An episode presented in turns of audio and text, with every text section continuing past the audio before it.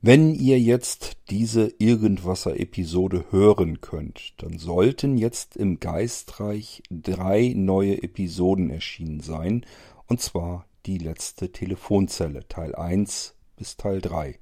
Das war unser Halloween-Spezial und ich habe da eine kleine gruselige Geschichte in drei Teile geteilt, wenn auch drei ungleiche Teile, dazu kommen wir gleich mehr. Ähm, und ich habe euch hier im Irgendwasser auch noch eine kleine W-Episode gemacht. Auch die habe ich hier noch nicht besprochen. Ihr wisst, wenn ich sowas mache, wenn ich irgendwelche Geschichten erzähle oder irgendwas bastel, dann erzähle ich euch auch ein Drumherum hier im Irgendwasser.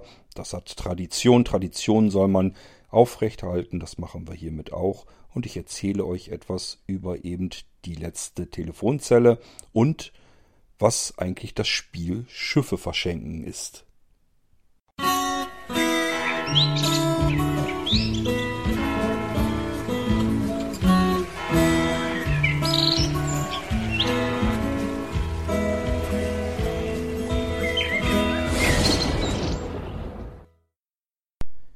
Ja, ihr habt euch eben nicht verhört. Ich habe nicht Schiffe versenken gesagt, sondern Schiffe verschenken. Mir ist auch aufgefallen, dass die beiden Begriffe sich recht nahe sind. Und ähm, ich kann euch gar nicht mehr genau sagen, warum ich auf diesen komischen Begriff ge äh, gekommen bin. Jedenfalls ist das der Ursprung der W-Episode im Irgendwasser, wo ich wieder den Voice Transformer herausgenommen habe. Dort geht es um das Spiel Schiffe verschenken. Aus irgendeinem mir unerfindlichen Grund war ich auf diesen Begriff gekommen und dachte, Schiffe verschenken. Das klingt so dämlich, so blöd, da müsstest du irgendwie was machen. Aber was könnte das denn jetzt eigentlich sein? Ich musste also erstmal ein Spiel erfinden, das Schiffe verschenken heißt. Und das muss ja irgendeinen Sinn auch ergeben. Und ähm, als mir die Geschichte eingefallen war, das war kurz bevor wir tatsächlich für ein Wochenende nach Ostfriesland gefahren sind. Und wo, wenn nicht dort, kann man Schiffe entdecken. Da gibt es überall einen kleinen Hafen. Es gibt die ganz vielen Siele.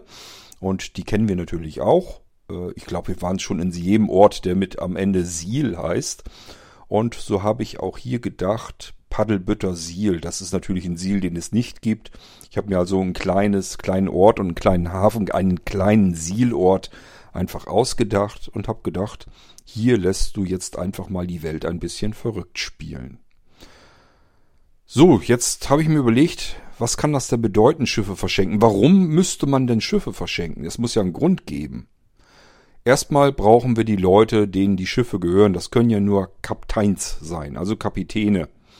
Aber ist ganz klar, wir sind an der Küste in ähm, Paddelbüttersiel und somit wird es da ja wohl auch Kapitäne geben, Schiffseigner, die ihre kleinen Fischkutter da im Hafen anliegend haben. Aber wie das dann in so einem Hafen ist, es sind ja nicht nur die Fischkutter, da sind auch kleine Segeljollen, Ruderboote, vielleicht sogar mal ein größerer Schlepper und äh, ja, was weiß ich, was da alles am Boden ist. Ist ja kunterbunt. Und wenn man diese Schiffe jetzt ständig verschenken würde, weil man ein Spiel spielt, das Schiffe verschenken heißt, dann würde das ja im Hafen Auswirkungen haben. Denn wenn jetzt ein Schiffseigner ein Schiff verschenkt an einen anderen Schiffseigner, dann würde ja automatisch logischerweise dieses Schiff überführt werden müssen von einer Stelle im Hafen zu einer anderen Stelle im Hafen. Das heißt, wenn wir jetzt nur die Kapitäne nehmen, beziehungsweise die Schiffseigner, die in diesem Hafen ihre Schiffe liegen haben, dann würden diese Schiffe im Prinzip den Hafen nicht verlassen, aber trotzdem den ganzen Tag über von ähm, einer Mauer zur anderen rüber schippern und da wieder festgetaut werden. Und so kam im Prinzip so langsam mal sicher die Idee, heraus, was ich eigentlich machen wollte. Ich habe mir also einen kleinen Ort vorgestellt mit einem kleinen Fischereihafen und äh, habe dann in dieser Geschichte, jedenfalls sage ich das so, über die Zeitung erfahren, dass dort den ganzen Tag Betrieb im Hafen ist, ohne dass die Schiffe den Hafen verlassen und dass für die Menschen, die das ganze Schauspiel dort beobachten, ein großes Rätsel ist. Und da kann ich ja mal hin und mein Mikrofon mitnehmen und dieses Rätsel versuchen aufzulösen. Das habe ich dann ja auch getan und habe mir dann via meines Voice Transformers einen Kapitän gebastelt und ähm, habe den dann im Prinzip interviewt und gefragt, was es jetzt mit der ganzen Geschichte auf sich hat. Und wir erfahren also, dass die Kapitäne nicht mehr raus aufs Meer fahren, durch Corona bedingt. Das war übrigens im letzten Jahr wohl wirklich ähm, so, dass viele Schiffe im Hafen verblieben sind äh, weil die Crew, glaube ich, irgendwie da nicht richtig zusammen, die kommen irgendwie auch von außerhalb und dann, ich weiß gar nicht, was da alles reinspielte, auch sicherlich, dass sie ihre Fischfänge nicht mehr so losgeworden sind, weil tatsächlich viele auch dort Restaurants und so weiter beliefern und ja, was da so alles mit dazugehört. Jedenfalls sind die tatsächlich wohl nicht so viel aufs Meer mehr gekommen, wie sonst normalerweise üblich.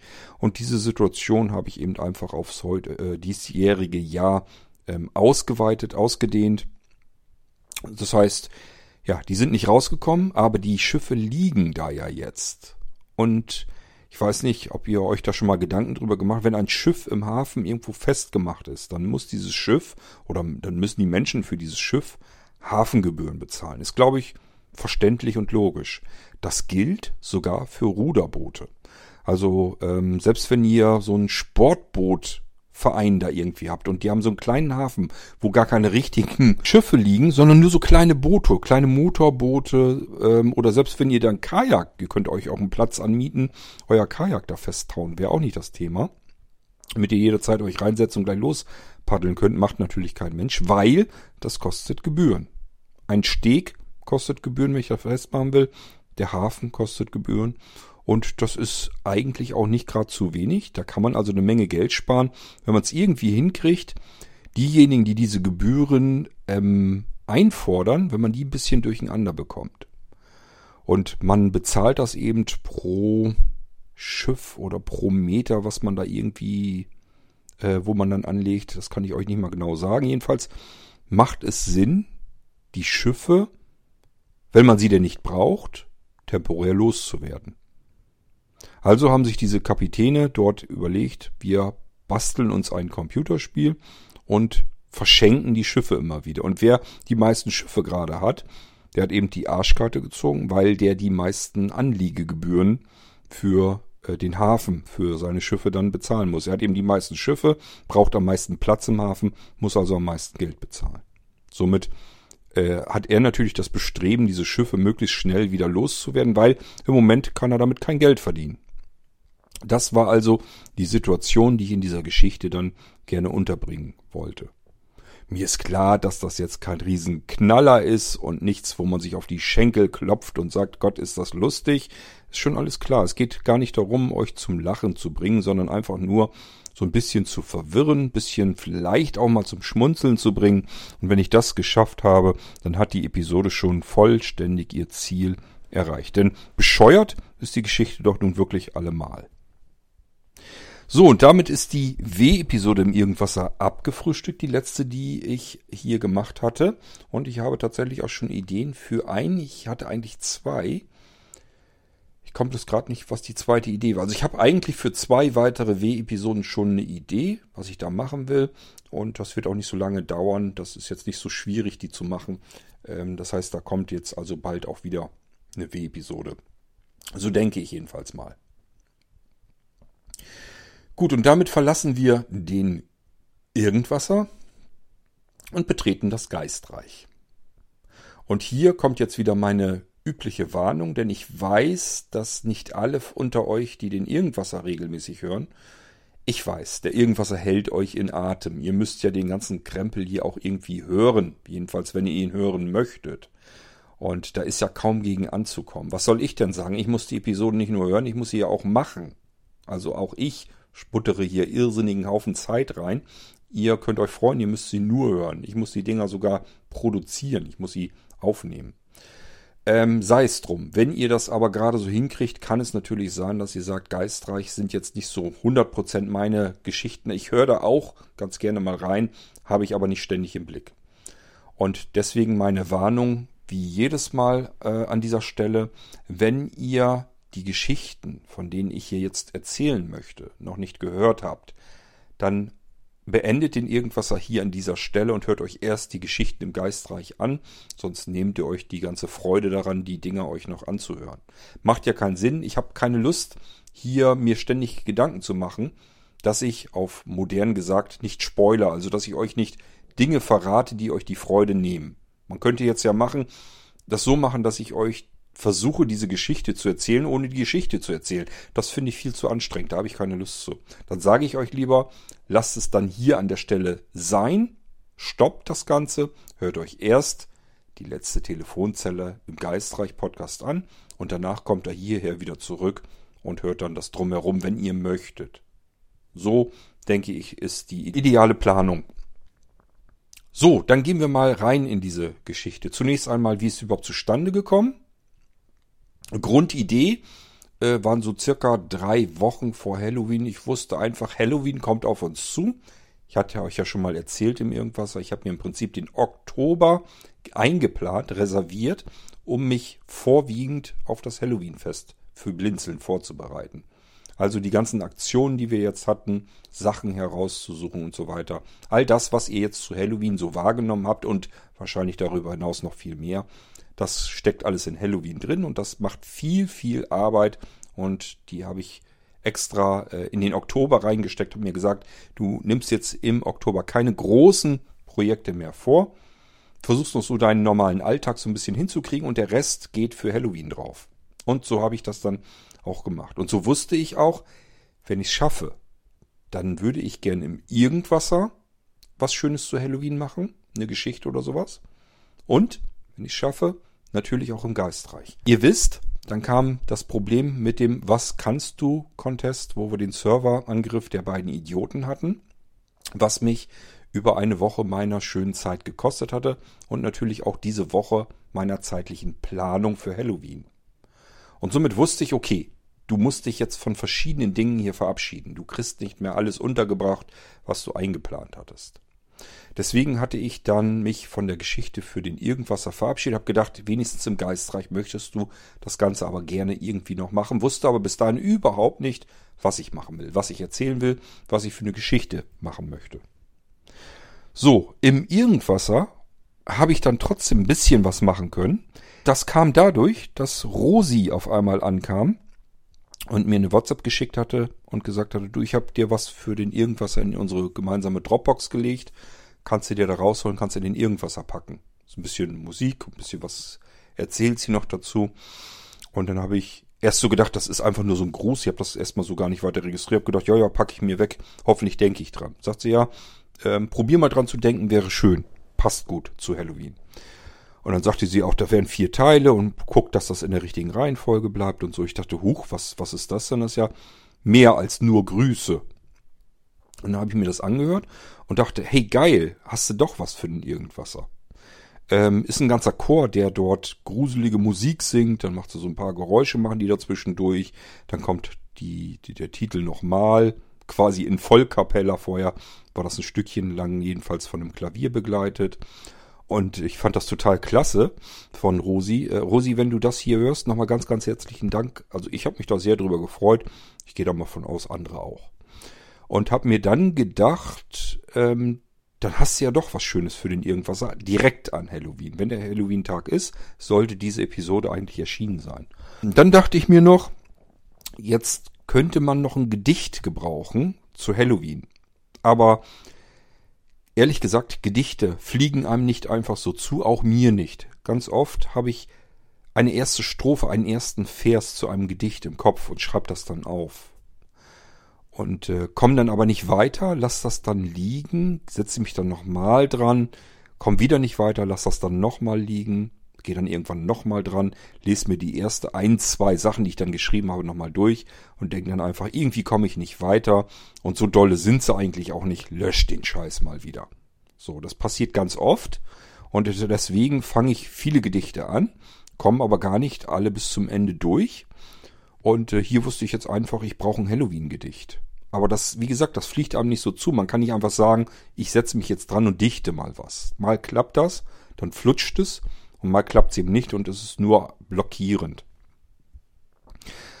Nun hatte ich mich aber dran gesetzt. Ich find's nicht gut, das Halloween-Gedicht, aber es ist zumindest reimt es sich im Groben und im Ganzen und habe mir gedacht, okay, es reicht aus für Halloween. So, und dann habe ich dieses Halloween-Gedicht einmal ähm, ganz normal an Hermann geschickt. Der hat es dann ja auch ins Halloween-Magazin reingenommen. Hatte ich so gedacht, wenn das noch hinkriegt, ist in Ordnung. Wenn das nicht mehr schafft, zeitlich, das war alles auf den letzten Drücker, wäre es auch nicht schlimm drum gewesen. So toll, wie gesagt, fand ich das Gedicht jetzt nicht.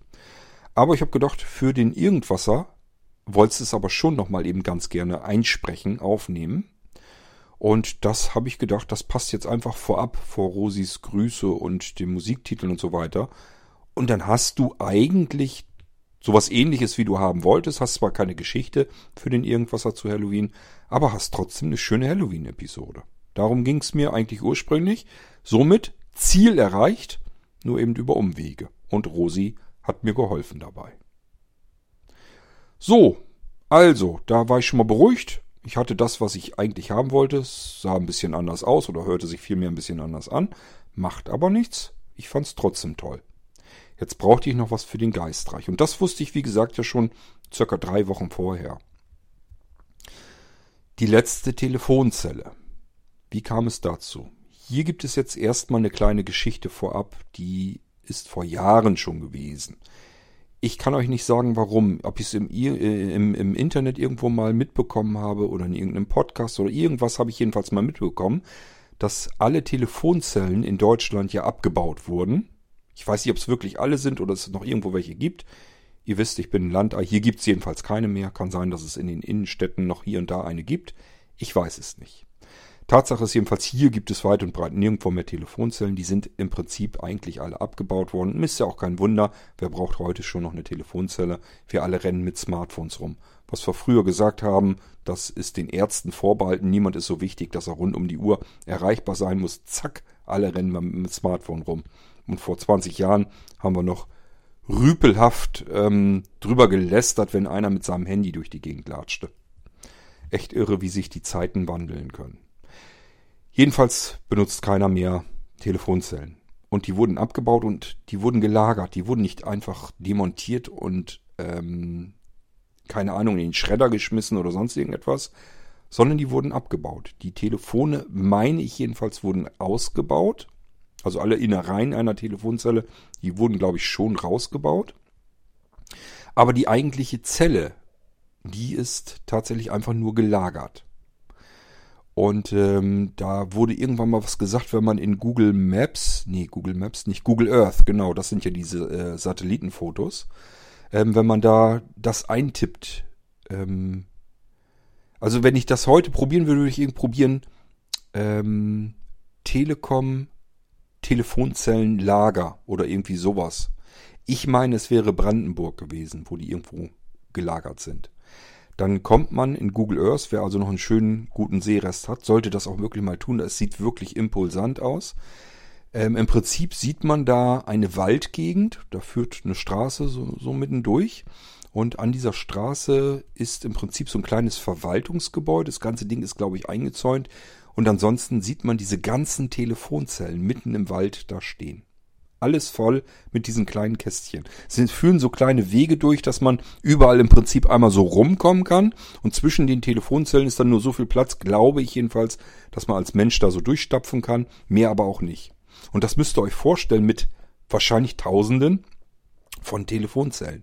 Riesenfläche, alles voll mit diesen kleinen Kästchen. Das sieht absolut irre und gewaltig aus. Ich weiß nicht, ob das heute immer noch so ist. Das ist schon viele Jahre her, dass ich mir das mal angeschaut habe. Das mögen vielleicht sogar, oh, kann gut sein, dass es vielleicht sogar zehn Jahre her ist. Ähm, ja, also wenn ihr die Möglichkeit habt, probiert's mal aus, ob ihr sie findet. Wenn ja, dann verspreche ich euch, ähm, ja, ist ganz total spannend und interessant, von oben aus der Vogelperspektive sich dieses Telefonzellenlager zu betrachten.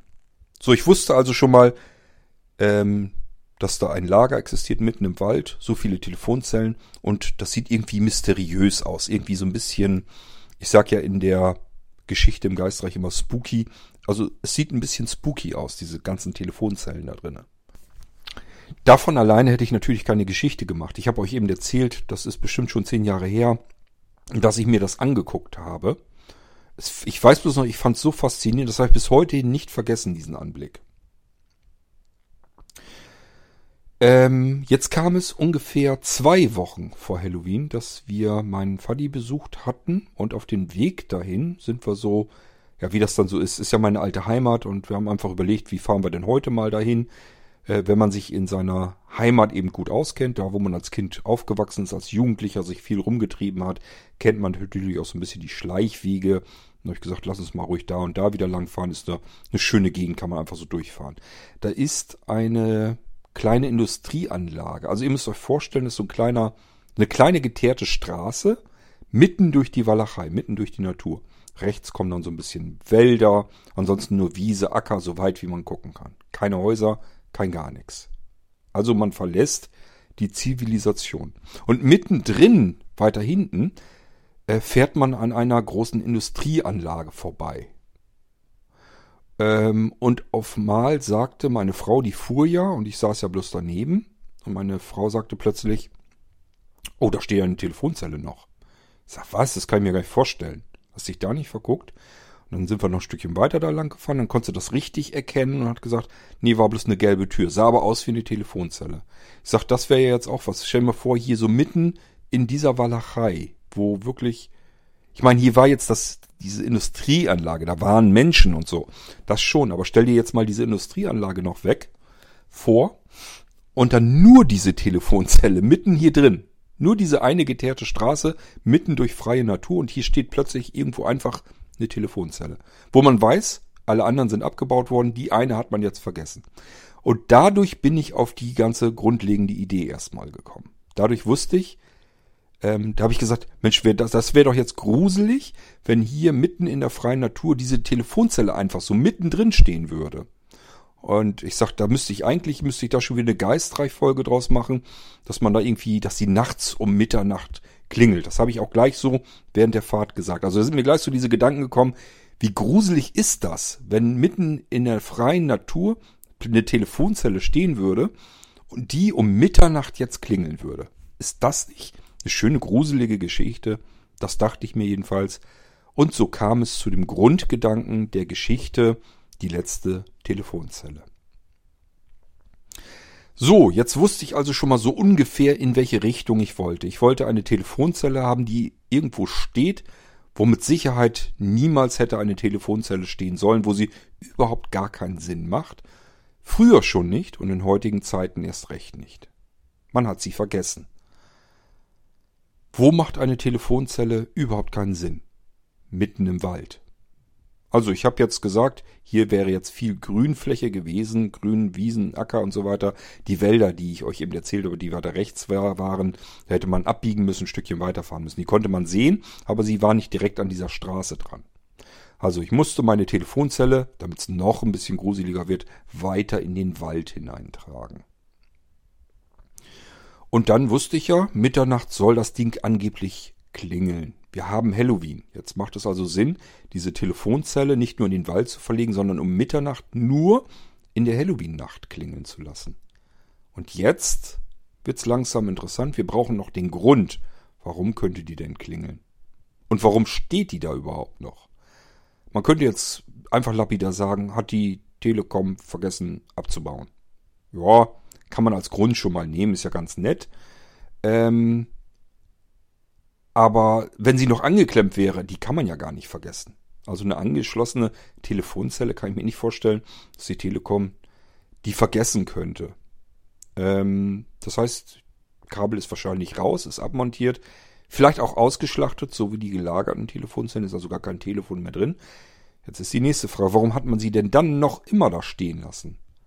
Vielleicht als Denkmal. Und warum könnte sie klingeln?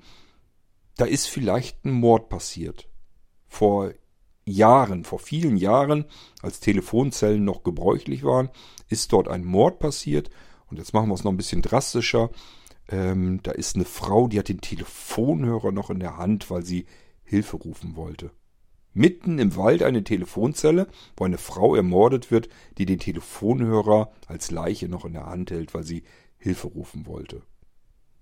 Wir toppen das Ganze und schneiden der Frau auch noch den Kopf ab. Jetzt wird's aber richtig schaurig. Soweit so gut. Aber jetzt sind wir ja noch nicht dabei, dass wir irgendwelche Protagonisten in die Geschichte reinbekommen haben. Ich will euch ja keine Mördergeschichte erzählen, sondern eine Gruselgeschichte. Das heißt, wir brauchen noch jemanden, der durch diese Geschichte mit uns geht.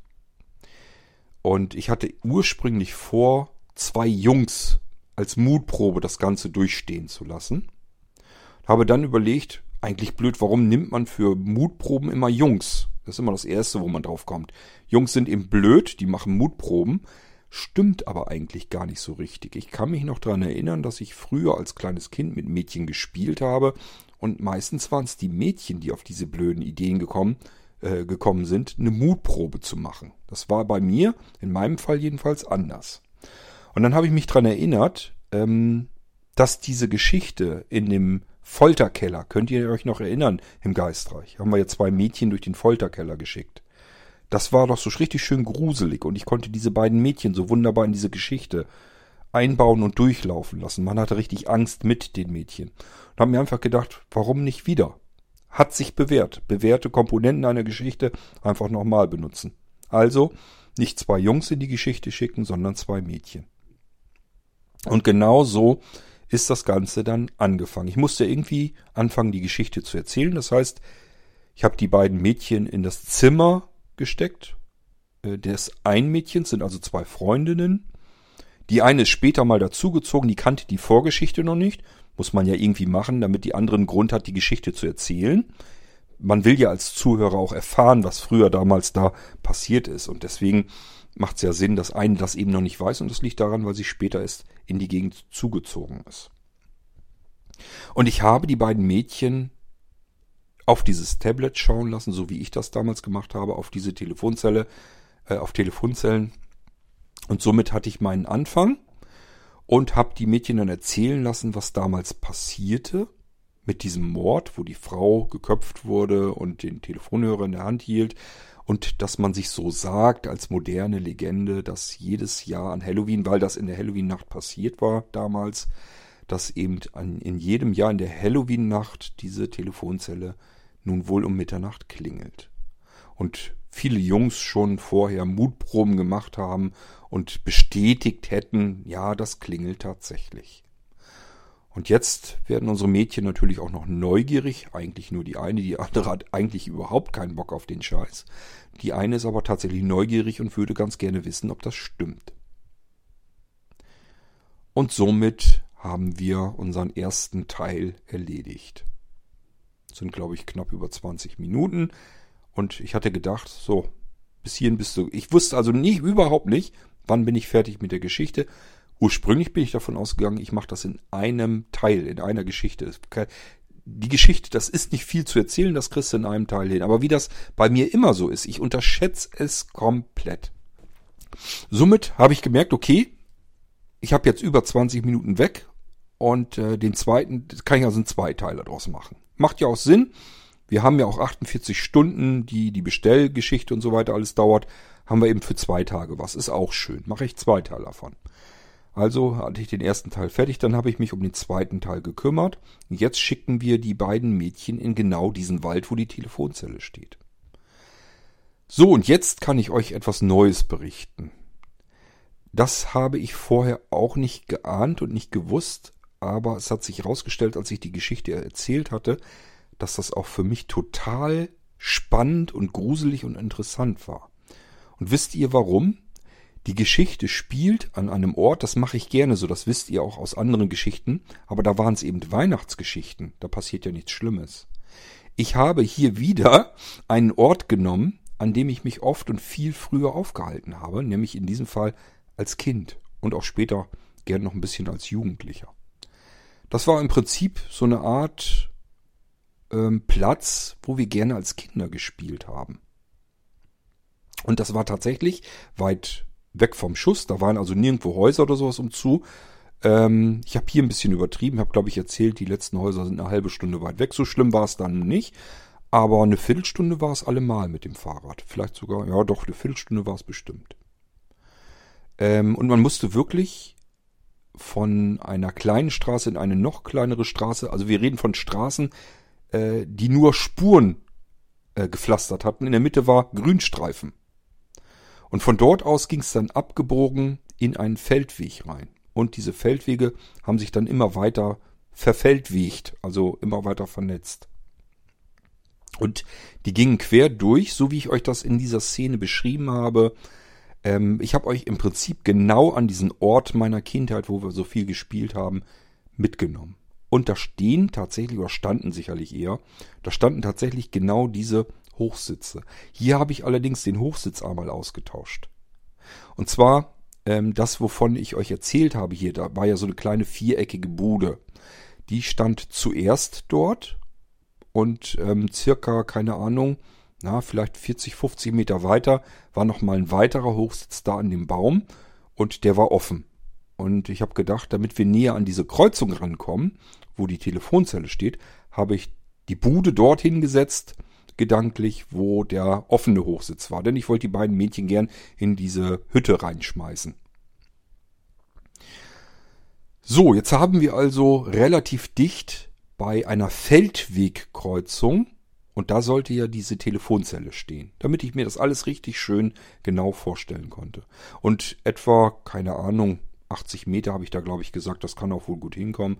Davon entfernt, den Feldweg ein Stückchen weiter runter, ähm, stand eben besagter, besagtes Jägerhäuschen, also Schießstand ist das eigentlich.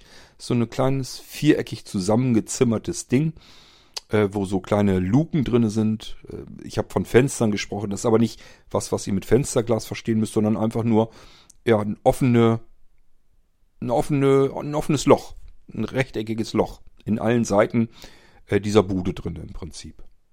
Wir sind tatsächlich früher als Kinder immer in diese Bude rein und haben ab und an haben uns erst beim Bäcker was gekauft, meist Tafel Schokolade, Tüte Chips oder sowas, wieder eine Dose Cola ähm, und ich glaube, wir hatten tatsächlich auch hier und da mal was zu rauchen. Heute kann ich das ja ruhig sagen. Damals war das natürlich alles top secret.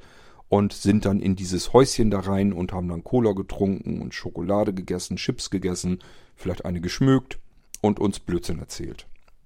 So haben wir da oben dann gesessen und ähm, ja, tatsächlich auch dieses Herzchen, von dem ich euch da erzählt habe, das gibt es tatsächlich in dieser Bude drin. Und ja, da steht auch ein C für Chord drinne. Das gibt es tatsächlich also. Da ist ein Herzchen drin. Ich habe es nicht dran gemalt, das möchte ich hiermit ganz ausdrücklich sagen.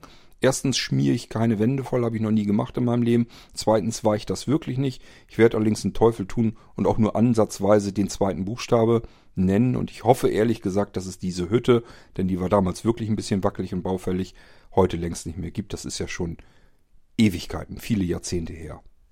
Aber wie gesagt, das Herzchen war tatsächlich da angemalt und äh, da stand auch ein C drinne. Das war tatsächlich, da war ich mit gemeint. Und äh, mehr will ich euch an der Stelle gar nicht erzählen. Ähm, ja, also diese ganze Hütte und so weiter gibt es. Davor diese freie Fläche gab es. Die war recht länglich und dahinter begann dann so, so ein Waldgebiet und auf der linken Seite ging das am Wald dann so vorbei dran lang, auch freie Fläche. Und tatsächlich, wenn man dann weiterkam, gab es dann einen Fluss und auch diesen Bodennebel gab es oftmals da. Ähm, ich weiß gar nicht, warum das so war, aber mir ist der da damals schon ein, zwei, dreimal aufgefallen, dass sich da schnell immer ein Nebel in diesem Kessel bildete, will ich so will ich es mal nennen. Ringsrum ist im Prinzip Wald so ein bisschen und dann ist da diese freie Fläche, die hat sich immer schnell mit Bodennebel vollgesetzt. Und das sah tatsächlich ein bisschen unheimlich alles aus. Ähm, ich weiß gar nicht, ich kann mich nicht dran erinnern, dass wir uns da früher irgendwie gegruselt hätten oder sowas. Für uns war das einfach nur ein riesen Abenteuerspielplatz. Äh, allein schon, dass man sich da überall natürlich als Kind frei bewegen konnte, durch die Walde, Wälder schlendern und die ganzen Wege ist ja jeder Weg, den man erkunden kann, wo jedes Mal der Weg woanders hinführt und irgendwas Interessantes und Spannendes und Aufregendes zu erleben und zu äh, sehen ist. Ähm, was weiß ich, ein Waldweg ging dann weiter und landete dann irgendwo an einer Stauschleuse äh, des Flusses. Äh, ein anderer Weg ging dann über irgendeine alte Brücke rüber und also das war für Kinder war das ein einziges äh, Paradies zum Spielen. Und deswegen haben wir uns tatsächlich auch gerne und oft dort aufgehalten. So. Deswegen wollte ich ganz gerne diese Ecke da nehmen, weil so konnte ich mich jetzt wieder darauf konzentrieren. Ich konnte die Bilder äh, und die den Lageplan, das kann ich ja alles komplett jederzeit abrufen bei mir im Kopf. Ich muss mich nicht drauf konzentrieren, ähm, wo was ist. Das ist alles da, ich kenne das, ich war da oft genug. Ich habe alles noch komplett in Erinnerung. Ich wusste, wo ich die Telefonzelle hinsetzen muss. Ich wusste, wo ich den, das Jägerhäuschen einfach ein Stückchen eins noch weiter versetzen sollte, einfach ausgetauscht habe gegen ein anderes offenes Jägerhäuschen und schon hatte ich meine komplette Filmkulisse im Kopf. Und jetzt konnte ich die ganze Geschichte dort abspielen lassen, ohne dass ich mich großartig dafür anstrengen musste. Kleiner Fehler ist mir trotzdem passiert. Ich weiß nicht, ob es euch aufgefallen ist. Und das fand ich zum Beispiel hochinteressant, weil mir das auch zeigt, wie ich diesen Film, der bei mir im Kopf entsteht, eigentlich erlebe und euch dann erzähle. Und zwar waren einmal Wald und die Fläche, das war einmal Seiten vertauscht. Ist euch das aufgefallen? Ich habe einmal erzählt, die Bäume würden im Graben von diesem Feldweg, wenn man auf diese, dieses Jägerhäuschen zufährt, die würden einmal auf der linken Seite stehen und dann standen sie aber plötzlich auf der rechten Seite. Was ist denn richtig und was ist falsch? Ganz einfach, ich habe euch einmal die Geschichte erzählt aus der Perspektive von der Anne. Die ist ja hinter Lara hergefahren. Ihr erinnert euch. Und von Annes Perspektive aus ähm, standen die Bäume rechts im, im Graben. Und dann habe ich aber ja zwischendurch erzählt, dass Lara angehalten ist und sich umgeschaut hat zu Anne hin. Und von ihrer Perspektive aus stehen die Bäume natürlich links im Graben. Sie guckt ja zurück. Das fand ich hochinteressant. Ich, mir ist das erst überhaupt nicht aufgefallen. Als ich das Ding Kontroll gehört habe, ist mir das aufgefallen, dass ich die Perspektiven sogar erzählt habe von den beiden Mädchen. Ist das nicht irre? Ohne da irgendwie irgendwas zu wollen oder sowas. Also ich fand es total spannend, als ich das danach gehört hatte, habe ich gedacht, meine Güte, wie weit geht das ins Detail rein, dass ich das sogar aus den Augen der Protagonisten beschreibe, den Filmablauf. Das ist schon echt heavy. So, ansonsten habe ich euch ja gesagt, Kulisse ist da. Und das, was, als ich die Geschichte komplett erzählt hatte, was für mich so, so wirklich interessant war. Ich bin danach mal just eben aufs Klo gegangen, als ich den letzten Teil drin hatte. Ich habe wirklich auf dem Klo gesessen und habe gedacht, boah, da habe ich jetzt überhaupt nicht mit gerechnet, dass mich das irgendwie so, so mitnimmt. Und zwar habe ich ja eine recht gruselige Geschichte erzählt mit Geistern, mit einem Mord, der passiert ist. Alles genau dort, wo ich früher als Kind gespielt habe. Mir ist natürlich klar, dass ich das erfunden habe, aber die Bilder sind ja jetzt durch meinen Kopf gegangen. Ich habe ja versucht, diesen Film ablaufen zu lassen, um euch den zu beschreiben. Und somit ist das für mich in dem Moment ja erstmal rein vom Kopf her passiert. In einer Kulisse, in der ich früher als Kind gespielt habe, ist ein grauenvoller Mord passiert und Geister sind dort unterwegs. Das müsst ihr euch mal reinpfeifen. Und äh, das wirkt sich tatsächlich aus. Also ich habe wirklich gedacht, boah, das war aber schon Hammer. Und das hätte ich vorher im Leben nicht gedacht, da habe ich überhaupt nicht mit gerechnet. Ich habe gedacht, hast ja schon oft gemacht, dass du eine Kulisse genommen hast, die du gut kanntest, dann brauchst du dich nicht anstrengen und dir alles merken, sondern kannst alles detailreich erklären, weil gibt es. Du warst dort, du kennst es, wie es da aussieht. Brauchst nur erzählen, was du siehst, was du aus deiner Erinnerung abrufen kannst. Dass ich aber natürlich vorher Weihnachtsgeschichten erzählt habe, da ist ja nichts Schlimmes passiert, jetzt aber sowas Gruseliges und Grausames in meine in meinen Kindheitsspielplatz transportiert habe, das hat tatsächlich was gemacht mit mir. Hat nicht lang angedauert, ihr müsst euch keine Sorgen machen, nächsten Tag war die Geschichte wieder vergessen für mich, aber an, in der Nacht, als ich das gemacht hatte, als ich fertig war mit der Geschichte, habe ich echt gedacht, boah, Hammer. Äh, das fühlt sich jetzt so richtig an, als wenn das wirklich so passiert wäre an diesem Ort, wo ich früher dauernd als Kind gespielt habe. Echt irre dass sowas äh, sich so auswirkt, das hätte ich vorher wirklich nicht gedacht. Sehr spannendes Erlebnis auch für mich. Ähm, der zweite Teil beginnt ja damit, dass die beiden Mädels diesem Feldweg entlangfahren, den ich unzählige Male lang gefahren bin. Früher mit dem Fahrrad, später dann mit dem Mofa, noch etwas später mit meinem Mokik. Das heißt, auch als Jugendlicher bin ich immer wieder gerne dahin, einfach weil das eine wunderschöne Ecke ist. Man kann sich oben in dieses Häuschen reinsetzen, kann über diese Landschaft hinweg gucken, hat den Wald, hat äh, die Landschaft um sich herum, hat auch tatsächlich die Tiere, ich konnte damals ja noch gucken, ähm, hat also auch die Tiere, die natürlich aus dem Wald auch rauskamen und dort am Essen waren, am Fressen waren und so weiter, äh, das konnte man dann beobachten. Also das war für mich einfach, ähm, so lang wie ich da in der Ecke gewohnt und gelebt habe, einfach ein schöner Ort, den ich immer wieder mal aufgesucht hatte. Ähm, die beiden Mädchen fahren also, wie gesagt, diesen besagten Feldweg lang. Und das ist auch wirklich so gewesen, wie ich ihn euch beschrieben habe. Es gab schon damals diese Schlaglöcher, da haben die Landwirte alte Tonscherben. Ich glaube, das war, wenn man ein Dach abgedeckt hatte. So hat man einfach die Dachpfannen klein gekloppt und damit die ähm, Schlaglöcher ausgebessert. Wahrscheinlich einerseits wirklich, um die Schlaglöcher auszubessern. Ich vermute aber auch nicht ganz uneigennützig, somit war man den Müll dann auch los. Da gehe ich mal fest von aus. Jedenfalls war das damit immer ein bisschen ausgefüttert, konnte man immer so alle Jahre, wenn es dann zu schlimm mit den Löchern waren, die Pfützen zu groß wurden, hat man da wieder irgendwelchen Schotter, irgendwelchen Krempel reingekippt und damit die Schlaglöcher ein bisschen ausgefüttert. Und ich hatte das damals wirklich so das Problem, man musste unten so ein bisschen aufpassen, wo man lang fährt, denn natürlich, wenn es vorher geregnet hatte, war alles auch mit Pfützen voll, der Weg war nicht wirklich gut befahrbar, musste man wirklich ein bisschen aufpassen aber oben gleichfalls, weil der Weg nicht so oft befahren wurde, wuchsen dann die Büsche aus dem Graben heraus über den Feldweg rüber. Und wenn man nicht aufpasste, hatte man wirklich die Büsche in der Fresse.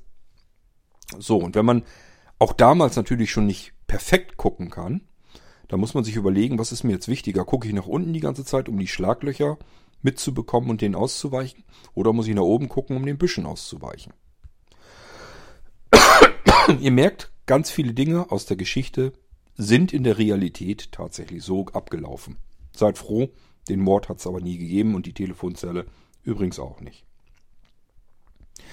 Ähm, unsere beiden Mädchen setze ich jetzt also, oder lasse ich dieses Häuschen hochklettern. Ähm, die Stufen, die kaputt gebrochen sind unten, ich glaube es waren nicht zwei, es war irgendwann später, war es mal eine, die da kaputt gebrochen war. Und immer wenn mal was war, dann wurden die ausgetauscht. Also die Jäger haben diesen Stand eigentlich immer benutzt und in Stand gehalten. Immer wenn irgendwie was morsch und kaputt und bröckelig war, wurde das ausgewechselt, konnte man immer sehen. Dann war an der Leiter einfach eine neue Latte, eine frische Latte angekloppt. Also ganz so schlimm, wie ich es da in der Geschichte gemacht habe, war es zumindest damals noch nicht. Für diejenigen unter euch, die sowas noch nie gesehen haben, wir reden wirklich von einem viereckigen Holz, Kasten, wo man bequem und gut drin sitzen kann. Übrigens sowohl ein dicker Jäger als aber auch zwei dünne Menschen, die können da ganz wunderbar sitzen. Ähm, ich sag ja, das Ding kann man für alles Mögliche nehmen. Zum Spielen, zum Schmusen, zum allen Möglichen. Ähm, und außen und zu war Teerpappe, damit das Ding witterungs- und wetterfest ist. Und es hatte auch oben ein Dach oben drüber, wo das Wasser ablaufen konnte. Auch hier einfach mit Teerpappe drüber, mit so einer Dachpappe. Diese grobe, die kennt ihr bestimmt auch alle. So, und in diesen Holzkasten hinein geht von unten hoch eine Leiter. Alles tatsächlich so wirklich handgebaut. Man sieht genau, aus welchen Teilen das Ganze gezimmert ist. Und dann kann man von unten eine Bodenklappe nach oben aufdrücken, wenn sie nicht sowieso geöffnet war. Das war sie nämlich meistens. Und dann musste man diese Leiter weiter hochklettern. Die ging aber nicht in diese in diesen Kasten rein, sondern nur bis zum Boden, nur bis drunter. Den Rest musste man sich so hochziehen, hochklettern. Und dadurch, dass die Luke im Prinzip fast so groß war wie der ganze Kasten und nur am Rand so ein paar Zentimeter waren, musste man sich dann mit den Füßen auf diesen Rand stellen, damit man die, die Luke wieder zumachen kann. Alleine, wenn man oben war, war das jetzt nicht so wirklich schwierig. Wenn man zu zweit war, war es ein bisschen schwieriger, weil der Platz nicht so dolle war. Aber man hat auch das hinbekommen. Die Sitzbank konnte man nämlich tatsächlich einfach hochklappen und dann hatte man ein bisschen mehr Platz, dann konnten da zwei Menschen stehen, die Luke zumachen und wenn die Luke zu war, dann war sie ja gleichfalls der Boden dieses Kastens. Dann konnte man da ganz normal auch drauf gehen und stehen. So, Sitzplatte wieder runtergeklappt und man konnte sich da eben zu zweit hinsetzen und einfach auf diese freie Fläche gucken, Richtung des Waldes. Die Szenerie, so wie ich sie euch dort in der Geschichte dargestellt habe, war also tatsächlich so eins zu eins aus meiner Kindheit. Nur die eigentliche Handlung, die habe ich natürlich in diesen Ort einfach hineintransportiert. Weil ich dachte, das wirkte alles ein bisschen ja, gruselig halt.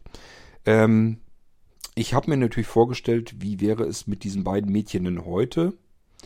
Ähm, Hab auch hier jetzt an zwei Mädchen gedacht, die jetzt nicht ganz jung sind. Das waren jetzt nicht 12 oder 13-Jährige. Ich habe mir mehr so 16, 17-Jährige vorgestellt. Keine Ahnung, ob die heute sowas überhaupt machen würden. Könnte ja sein. Jedenfalls haben die sicher zwei Dosen Bier eingepackt. Die hätten sie sicherlich auch nicht gedurft, hätten ihre Eltern nicht gut gefunden.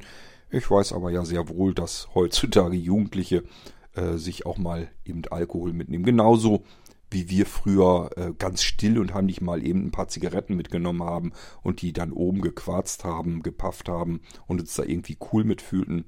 So machen die Kiddies das heute, glaube ich, mit dem Sprit. Ich weiß nicht, was schlimmer ist. Ähm, zu rauchen hatten die beiden auch mit. Da ich Rauchen aber mittlerweile wirklich richtig doof finde, habe ich in dieser Geschichte auch gesagt, dass das eigentlich blöd ist. Vielleicht hilft's was, keine Ahnung. Äh, und das Bier haben sich dann ja doch noch nachts aufgemacht und haben jetzt eben gewartet, bis Mitternacht ist, denn dann sollte ja diese Telefonzelle, obwohl kein Telefon drin ist und kein Kabel mehr hinführt, klingeln.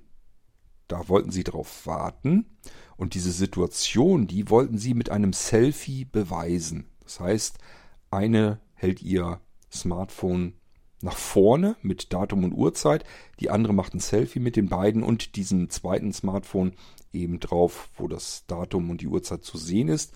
Und im Hintergrund, vielleicht durch das Fenster hindurch, kann man dann sehen, dass die beiden in dieser Hütte sind, vor dem Wald oder was auch immer man als Hintergrundkulisse nehmen will. Das Selfie haben sie dann auch gemacht. Um Mitternacht hat es nicht geklingelt. Und dann sagte ja die Lara, ich mache nochmal eben ein Foto von der Telefonzelle.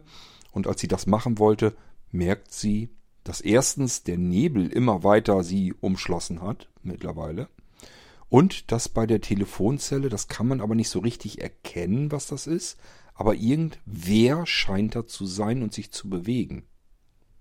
Und jetzt kriegen die beiden Mädchen natürlich ein bisschen Schiss. Ich glaube, ich weiß nicht, wie es euch gehen würde, ich glaube, es würde uns allen so gehen.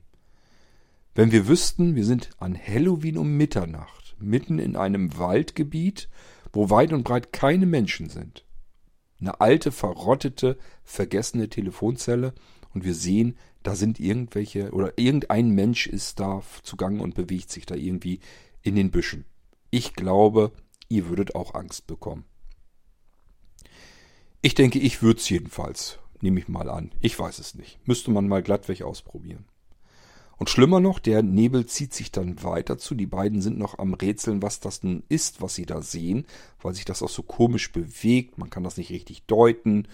Und dann wird der Nebel immer dichter und sie wollen runtergehen, weil Anne nun mittlerweile die mutigere von beiden ist. Vorher war es umgedreht. Und äh, sie denkt, dass das auch nur ein blöder Junge ist, der wieder eine Mutprobe machen will. Dass der das sein muss. Sie konnte sich einfach nicht vorstellen, was da sonst jetzt hier in der Gegend rumlatschen sollte. Es gibt überhaupt keinen Grund, warum da jetzt im Dunkeln ein Mensch lang latschen sollte. Deswegen war ihr klar, Halloween, es soll klingeln, ist eine Legende. Die Jungs machen Mutproben, wird also hier auch wieder eine sein. Den knöpfe ich mir jetzt erstmal vor, dem bringe ich jetzt erstmal das Fürchten bei. So der Plan. Dann sind die beiden runter, der Nebel schwabert immer weiter durch. Mittlerweile bis zur Telefonzelle hin und nun während sie dorthin gehen, weil sie den Jungen ja stellen wollen, aber auch nicht so richtig wissen, ist es wirklich ein Junge oder ist das doch noch was anderes? So richtig einschätzen können sie es dann doch nicht. Und deswegen gehen sie recht zögerlich, langsam und ängstlich und vorsichtig und grübeln die ganze Zeit, was es denn wohl sonst sein könnte. Und plötzlich merken sie, eine größere Gestalt, ein größerer Schatten bewegt sich da hinten an der Telefonzelle auf den kleineren Schatten zu. Jetzt merken sie also, da sind zwei und einer davon sieht recht groß und bedrohlich aus. Jetzt realisieren sie auch, dass das eine wahrscheinlich entweder ein Kind ist oder eine Frau und der andere wird wohl ein Mann sein. Und dieser zweite größere Schatten hebt den Arm hoch. Man sieht jetzt also wirklich nur den dunklen Schatten im Nebel und sieht den Arm, wie er nach oben geht und am Ende des Armes scheint irgendein spitzer Gegenstand nach unten zu zeigen, also wahrscheinlich ein Messer. Und mit diesem Messer sticht der große Schatten auf den kleinen ein. Die beiden Schatten verschwinden komplett im Nebel, denn der linke bricht in sich zusammen, der große bückt sich zu diesem zusammengebrochenen kleineren Schatten, somit verschwinden die beiden für einige Zeit. Und unsere beiden Mädchen wissen jetzt überhaupt nicht, was sie da gesehen haben und wie sie sich jetzt verhalten sollen. Erster Reflex wäre abzuhauen, Trauen sie sich aber auch nicht richtig, weil sind anständig erzogen, man muss helfen, wenn Menschen in Not sind. Aber bringt man sich vielleicht selbst in Gefahr? Das alles sind Fragen, die sie sich in diesen wenigen Sekunden stellen müssen. Und dann sehen sie, wie der größere Schatten aus dem Nebel wieder nach oben kommt und verschwindet, weggeht und offensichtlich irgendetwas in Händen hält. Und vom Schatten her muss man einfach sagen, das sieht eher aus wie ein Kopf, der beim Schopfe gepackt wird und mitgenommen wird. Und wenn wir vorher die Geschichte wissen, die geköpfte Frau, die dort ermordet wurde, jetzt fängt man so langsam dann sicher an, sich das zusammenzureimen, ob man da vielleicht irgendwelche Geister gesehen hat, die im Nebel dieses damalige grausige Schauspiel einfach wiederholt haben. Aber ganz sicher waren die beiden Mädchen sich immer noch nicht, deswegen gehen sie hin, ob sie dieser kleinere, diesem kleineren Schatten noch irgendwie helfen können, wenn es dann doch ein Junge oder eine Frau war. Äh, vielleicht braucht die noch Hilfe und sie haben sich nur verguckt und das war kein Kopf, äh, was der größere Schatten mit weggenommen hat, sondern nur eine Tasche. Also gehen die beiden hin und gucken, ob sie noch helfen können.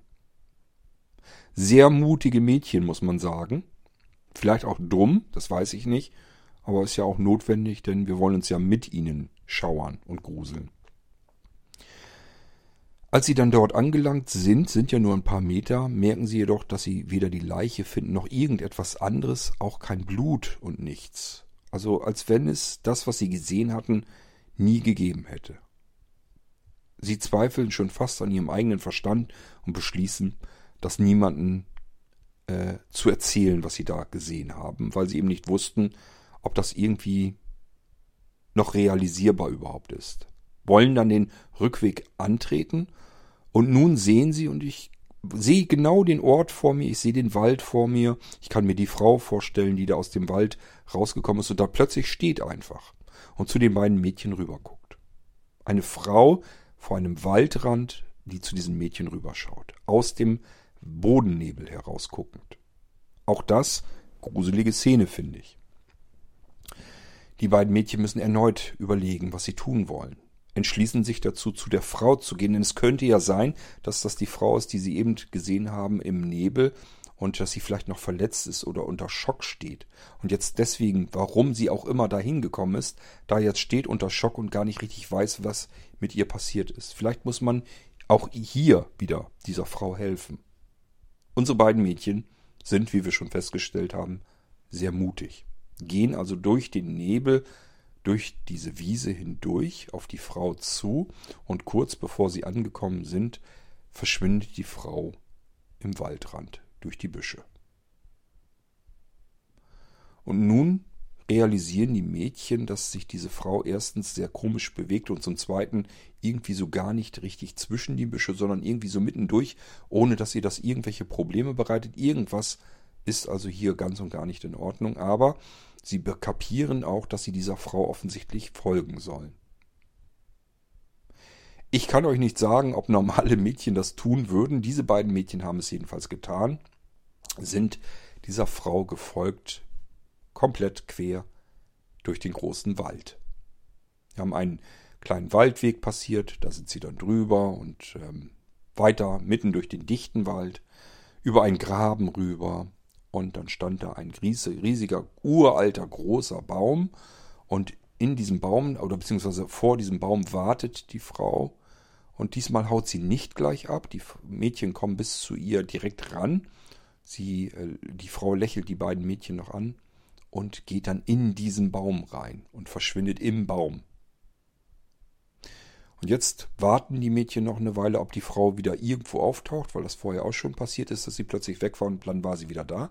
Hier passiert das aber nicht. Und jetzt überlegen sie, ob das, was die Frau ihnen zeigen wollte, vielleicht irgendwas mit diesem Baum zu tun hat. Dadurch untersuchen sie den Baum. Ja, und was sie da finden in diesem Baum, da ist tatsächlich was, das könnt ihr euch dann in dieser Geschichte anhören, beziehungsweise habt ihr euch hoffentlich vorher angehört. Damit endet im Prinzip die ganze Geschichte und ähm, wir erfahren auch noch, dass die Telefone, die gingen die ganze Zeit im Prinzip fast nicht. Sie hatten immer kein Netz. Ich kann euch nicht sagen, ob es dort äh, Telefonnetz gibt. Ich war schon ewig nicht mehr da und ähm, kann gut sein, dass das heute überhaupt gar kein Problem mehr ist. Aber wir müssen es ja ein bisschen spannend machen. Also hier war jetzt jedenfalls mal wieder so ein typisches Mobilfunkloch. Man konnte dort nicht telefonieren, sonst hätte sie ja Hilfe rufen können. Das wollte ich natürlich auch nicht. Die mussten da schon irgendwie alleine durch, durch diese Geschichte. Ja, aber ganz zum Schluss bekommen sie tatsächlich noch eine Nachricht, scheinbar aus dem Jenseits. Denn das Telefon hat immer noch kein Netz, aber die Nachricht kommt trotzdem an und klärt auf, wer die Mörder von damals waren. Und das ist die Geschichte hinter die letzte Telefonzelle. Ähm, ist also eine Quad-Only-Geschichte. Das heißt, das Ding ist komplett auf meinem Mist gewachsen und ich habe euch ja erzählt, wie das alles so zustande gekommen ist. Irgendwie hat alles mit der Telefonzelle angefangen, wo meine Frau dran vorbeigefahren ist, wo sie gedacht hatte, es könnte eine Telefonzelle sein, was einfach nur eine gelbe Tür war. Und schon passiert eine komplette dreiteilige Gruselgeschichte zu Halloween. Ich mag sowas unheimlich gerne, wo so aus dem Nichts heraus irgendwelche Geschichten entstehen. Das finde ich immer wahnsinnig spannend, weil das Geschichten sind, ähm, die denkt man sich nicht einfach gezielt geplant aus, sondern sie entstehen irgendwie von ganz alleine. Sie bauen sich komplett von ganz alleine zusammen und auf. Und ähm, ich sage ja, das ist für mich natürlich nochmal umso spannender, weil ich gerne mit Örtlichkeiten und mit Situationen arbeite, die ich mir aus meiner Erinnerung heraus aufrufen kann, damit ich es ein bisschen komfortabler habe, euch die Geschichte detailliert zu erzählen. Ähm, und hier hatte ich, wie gesagt, zum ersten Mal die Erfahrung gemacht, dass es ein Unterschied ist, ob man eine schöne Weihnachtsgeschichte an einen Ort bringt, den man gut kennt, oder ob man dort einen ähm, ganz furchtbaren, schrecklichen, grausamen Mord und Geister und sowas alles an diesen Ort versch verschleppt. Das ist ein Unterschied, den ich vorher nicht erahnt habe. So, damit sind wir mit unserem Drumherum wieder durch. Ich hoffe, ihr hattet viel, viel gruselige Freude mit meinem Dreiteiler. Die ersten beiden Teile sind, glaube ich, jeweils 20 Minuten. Der dritte Teil war auch so geplant.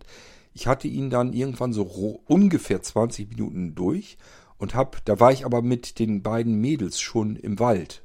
Also bei dieser Frau quasi. Äh, die haben die Frau schon verfolgt und ich dachte, da kriegst du jetzt nicht nochmal 20 Minuten zusammen, sonst hätte ich einen Vierteiler draus gemacht. Sondern ich war mir eigentlich ziemlich sicher, das geht jetzt bloß um ein paar Ecken und dann finden sie das ja alles da. Und dann habe ich zum Schluss gemerkt, Mist, waren doch nochmal 20 Minuten, hättest du gut einen Vierteiler draus machen können. Da war es dann aber schon zu spät. Ich hatte keine Lust, da irgendwie nachträglich rumzuschnippeln. Deswegen ist es jetzt ein Dreiteiler geworden, der aber insgesamt eigentlich über 80 Minuten geht. Ist also schon eine ganz ordentliche Geschichte geworden. Mir hat es Spaß gemacht, sie in meinem Kopf entstehen zu lassen und euch auf diese, diesen kleinen Gruselfilm mitzunehmen. Ich hoffe, euch hat es auch viel Freude gemacht. Lasst es mich wissen, wenn es so war. Und wir hören uns wieder spätestens ja dann, wenn ich euch den nächsten Geistreich erzähle. Ich würde mal sagen, geplant ist Freunde der Zukunft als nächstes. Aber es kann natürlich jederzeit sein, dass mir irgendetwas passiert. Und wenn es so was Banales ist, wie eine gelbe Tür, die für eine Telefonzelle irrtümlich gehalten wird, und schon passiert irgendwas im Kopf. Und das muss dann erstmal raus, äh, damit ich das nicht verliere und wieder vergesse. Aber ich sage ja geplant ist natürlich Freunde der Zukunft. Da soll es ja dann auch weitergehen, denn ich weiß ja, dass sich viele von euch darauf freuen. Ja, wir hören uns wieder, wenn ich euch wieder Geschichten zu erzählen weiß. Bis dahin, macht's gut. Tschüss, sagt euer König Kort.